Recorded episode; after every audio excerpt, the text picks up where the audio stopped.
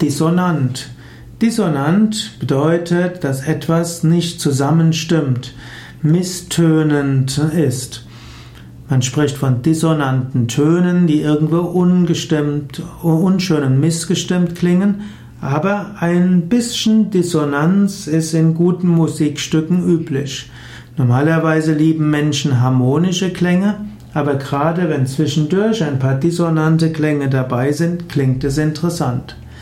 Dissonant kann auch heißen, dass mehrere Menschen sich nicht so gut verstehen, dass man Auseinandersetzungen hat, man spricht auch von Dissonanzen.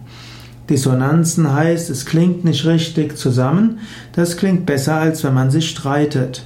Wenn man davon spricht, dass man Dissonanzen hat, dann kann man die erklären und kann schauen, dass man wieder harmonischer miteinander umgeht.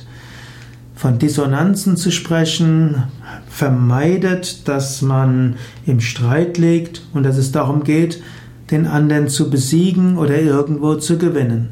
Dissonanzen versucht man auszuräumen oder eben als interessant zu deuten.